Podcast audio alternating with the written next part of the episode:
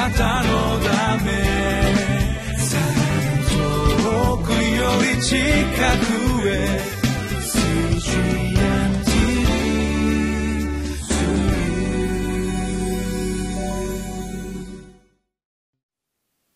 皆さんこんにちは。ミッションエドクリスチャンフェローシップの牧師関根和夫です、えー、今日は4月27日土曜日ですけど、えー、今日の聖書の箇所はヤコブの手紙の4章の1節から10節まで。そしてタイトルが欲は争いを生み謙遜は恵みを招きますとなっています。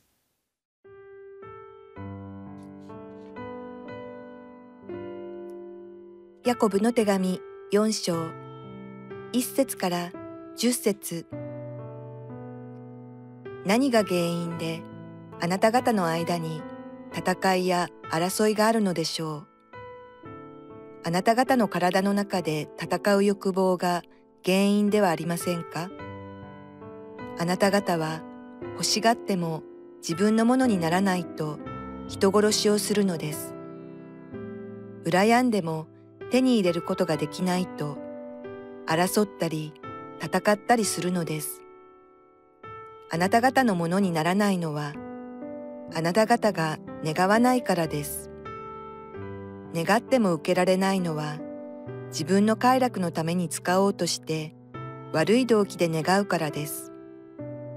低層のない人たち、世を愛することは神に適することであることがわからないのですか？世の友となりたいと思ったらその人は自分を神の敵としているのです。それとも神は私たちのうちに住まわせた御霊を妬むほどに慕っておられるという聖書の言葉が無意味だと思うのですか？しかし神はさらに豊かな恵みを与えてくださいます。ですからこう言われています。神は高ぶる者を退け、へりくだる者に恵みをお授けになる。ですから、神に従いなさい。そして悪魔に立ち向かいなさい。そうすれば悪魔はあなた方から逃げ去ります。神に近づきなさい。そうすれば神はあなた方に近づいてくださいます。罪ある人たち、手を洗い清めなさい。双心の人たち、心を清くしなさい。あなた方は苦しみなさい。悲しみなさい。泣きなさい。あなた方の笑いを悲しみに、喜びを憂いに変えなさい。主の見舞いでへりくだりなさい。そうすれば、主があなた方を高くしてくださいます。ヤコブの手紙第4章の1節から10節までが今日の箇所なんですけれど、まあ、ヤコブの手紙は非常に何て言うんでしょうねこう歯に絹着せぬという感じでズバズバ言ってきますよね。でこれ読んでですねやっぱり何というか結構ショックを受けると言いますかこれを直接言われるとなんかもう隠しようがないよなと思うようなそんな文章があるんですよね。例えば今日のところも何が原因であなた方の間に戦いや争いがあるのでしょう？あなた方の体の中で戦う欲望が原因ではありませんか？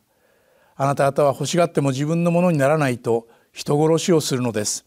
羨んでも手に入れることができないと争ったり戦ったりするのです。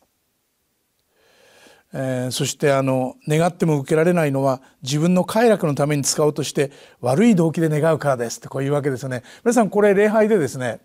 牧師が直接あなたに向かってこの通りの言葉を語ったら次の週礼拝に行きますかねなんかねえ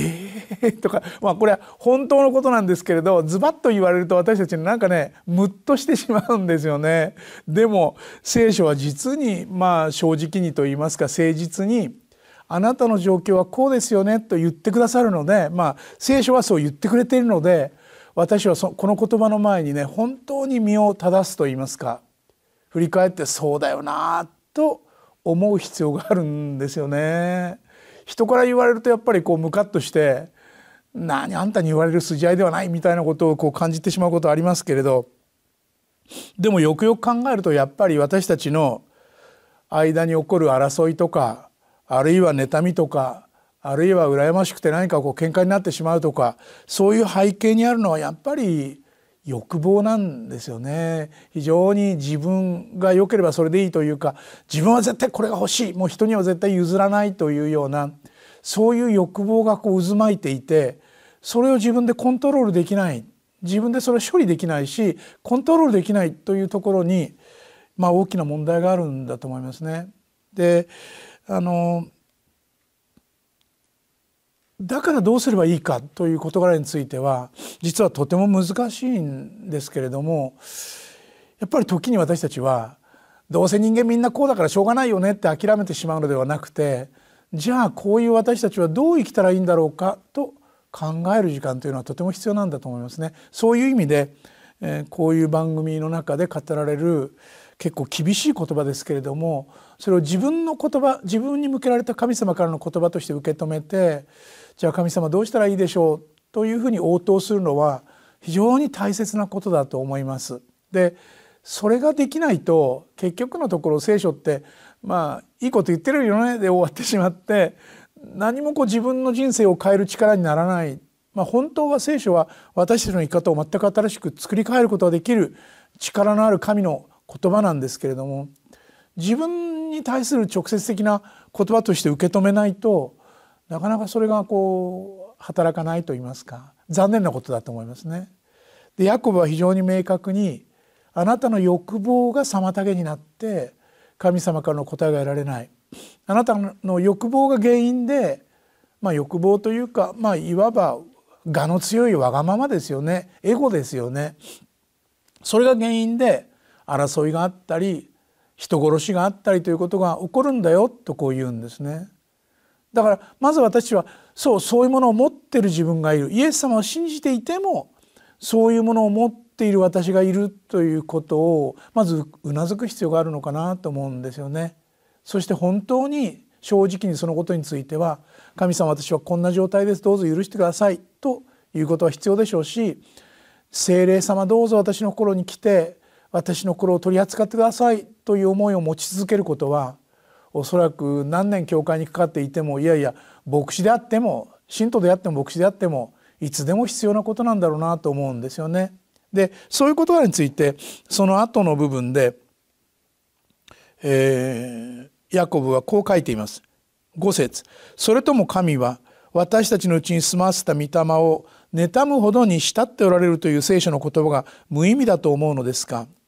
しかし神はさらに豊かな恵みを与えてくださいます。ですからこう言われています。神は高ぶる者を退けへりくだる者に恵みをお授けになる。エゴがエゴがある。わがままな欲望でもういっぱいになっている。まあその根っこの部分にあるのはやっぱり傲慢なんだと思うんですね。そしてまあ、高ぶるものと言われてる。まさにそれがその姿がそこにあるんだと思いますけど神はへりくだるものに恵みを与えになるのだ。つまり私は神の前に本当にこう立つことができないほど愚かで汚れていてそして本当にエゴにまみれまみれた人間だと。イエス様が愛してくださってイエス様が許してくださったから神の前に立つことができている。イエス様のおかげで私は許されてこうして生きていくことができているというところを土台にする必要があろうかと思います。そしてそのそれを出発点とすること。それが実はそのへりくだるもの。という立ち位置なんですね。でですから神に従いなさい。そして悪魔に立ち向かいなさい。そうすれば悪魔はあなたから逃げ去ります。神に近づきなさい。そうすれば神はあなた方に近づいてくださいます。罪ある人たち手を洗い清めなさい。双心の人たち心を清くしなさい、まあ、これは悔い改めへの勧めですね。でこの神に従いなさい、ね、神様の言葉を信頼し神様についていくのだ。神様の心を大事にして神が喜ぶことを喜び神が嫌うことを嫌っていくのだ。で悪魔に立ち向かうという表現がありますけれども確か英語の聖書の中にはこれは立ち向かうという言葉がね resist という言葉抵抗して反対するというか抵抗して押しのけるというかそれレジスタンスという言葉ありますけど抵抗して悪魔に抵抗してそこからとにかく、えー、引き下がらないように、ね、こう悪魔に引きずり込まれないようにしなさいと、えー、それがその悪魔に立ち向かうという言葉にあるこう別に好き好んで悪魔の方に行ってこう戦いを挑むというのではなくて誘惑がやってきた時にそこにしっかり足を踏まえてそれにしっかり抵抗して私はそっちに行かないよということを決意することですね。その姿勢はとても大事です。イエスの皆によって私はここに立ちますという姿勢がとても大事なことですね。で神に近づきなさいとありました。ある人が神様に10歩私たちが近づいたら神様の側では100歩近づいてくださるのだと言ってるんですけれどそういうふうに生きながら私は悔い改めて、まあ、悔い改めることから苦しみなさい悲しみなさい泣きなさいということは悔い改めることによって自分のむ虚しさや自分の足りなさを本当に痛いほどにこう神様の前にこうね申し上げるわけですけれどそれによってへり下るそれによって謙遜を学ぶそしてそれによって私は神からの豊かな恵みを得るということなんですね。ちょっと厳しいですけどこの言葉をぜひ自分に語られた言葉として読み直してみていただけませんかね。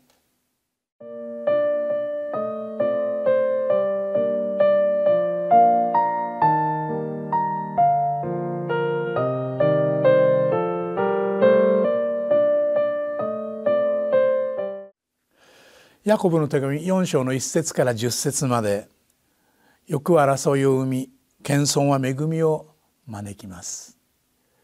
やっぱり欲のある私ということを認めた上で許していただいて本当に神の前にへり下って神様によって生かされた小さなしもべとして喜びながら神の喜びを求めていく。その生き方の中に神様からの恵みがいっぱい届くのです。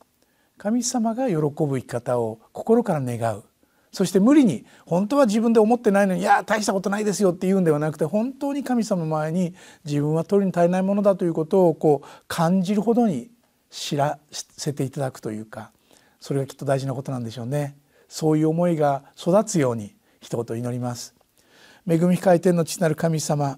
私は本当に根っこの部分で傲慢の種をいつでも持っているように思います。どうぞあなたがその部分について触れてくださって私たちを砕き謙遜な器にしてください。あなたに生かされていることを喜ぶ器にしてください。主イエスキリストの皆によってお祈りします。アーメン。